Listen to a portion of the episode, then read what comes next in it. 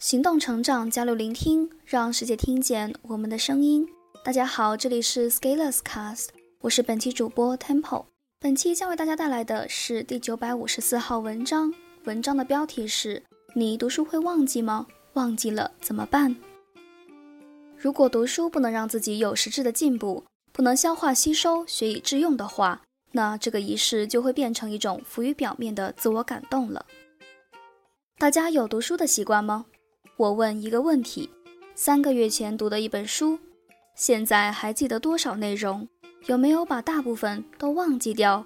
你是怎么看待这个问题的？遗忘是人的一种固有属性，因为我们非常不喜欢在舒适圈外面，所以哪怕是学一些新的东西，也是会有一些排异反应的。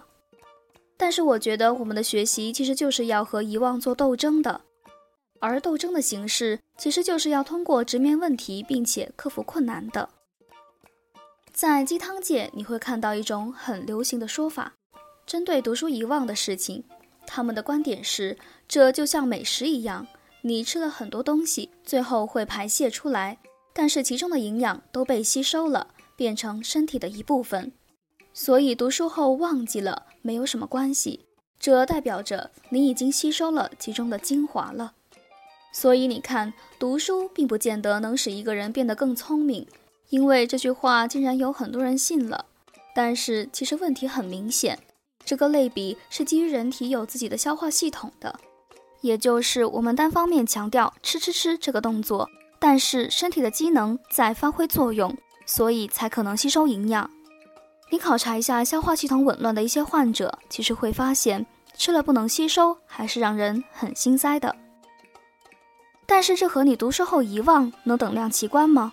我想问一下，你自己的读书消化系统建立起来了吗？你有一套体系和机制对输入的信息进行评价和吸收吗？如果你的答案是否定的，但是你又相信上面的鸡汤，那其实你在做的事情是一方面能力不佳，另一方面又在给自己找一些合理化的借口，让自己心里更舒服一些。其实读书然后忘记了这个情况有没有可能出现呢？的确是有的。《倚天屠龙记》中，张三丰给张无忌传授太极剑的时候，问无忌：“现在忘记了多少了？”无忌说：“全部忘记了。”于是老爷子说：“那你应该学会了。”这个桥段是什么含义？对于知识体系的掌握，如果你能进入全面掌握并且熟练运用的节奏。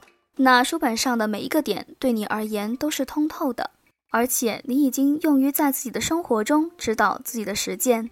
这个时候，书上的线性的知识体系对你而言已经不再是死板并且固定的，你可以开始基于这些原理的基础上灵活处理各种情况，这叫融会贯通。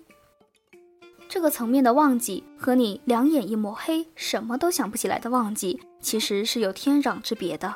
但是我们千万不要给自己乱贴标签，觉得自己有一个强大的消化系统，于是欣欣然了。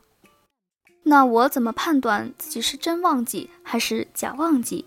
其实很简单，看运用，看生活，看进步，看成长。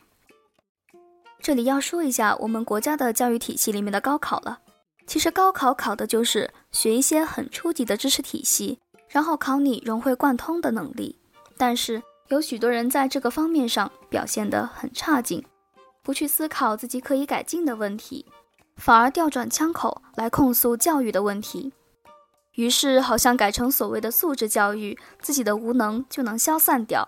但是这样其实是没什么用的，因为每个人的成长就像一道坎一样，不在高中的时候把本事学会，那你就在毕业工作以后补。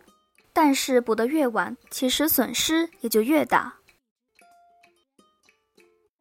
那还有一个很可怕的问题，就是这群人走上社会以后，开始喜欢谈论读书的事情了，好像通过狠狠地标榜自己是爱书之人，可以获得一些不同的体验。学渣要翻身啊！但是我对自己的要求一直都是，如果读书不能让自己有实质的进步，不能消化吸收、学以致用的话，那这个仪式就会变成一种浮于表面的自我感动了。你就考察一下你自己吧。如果你读了三年的书，自己的生活处境还是没有改进的话，一定是某些环节出了问题的。当然，到这里一定会有一群爱书之人跳出来和我说：“读书不能太功利，要请允许我们做一些完全没有用的事情。”咦，之前你不是说不管忘记没忘记，已经吸收成营养了吗？为什么现在又变成没有用的事情了？我个人认为，你的读书是一定要强调吸收和应用的，哪怕你读得慢一点。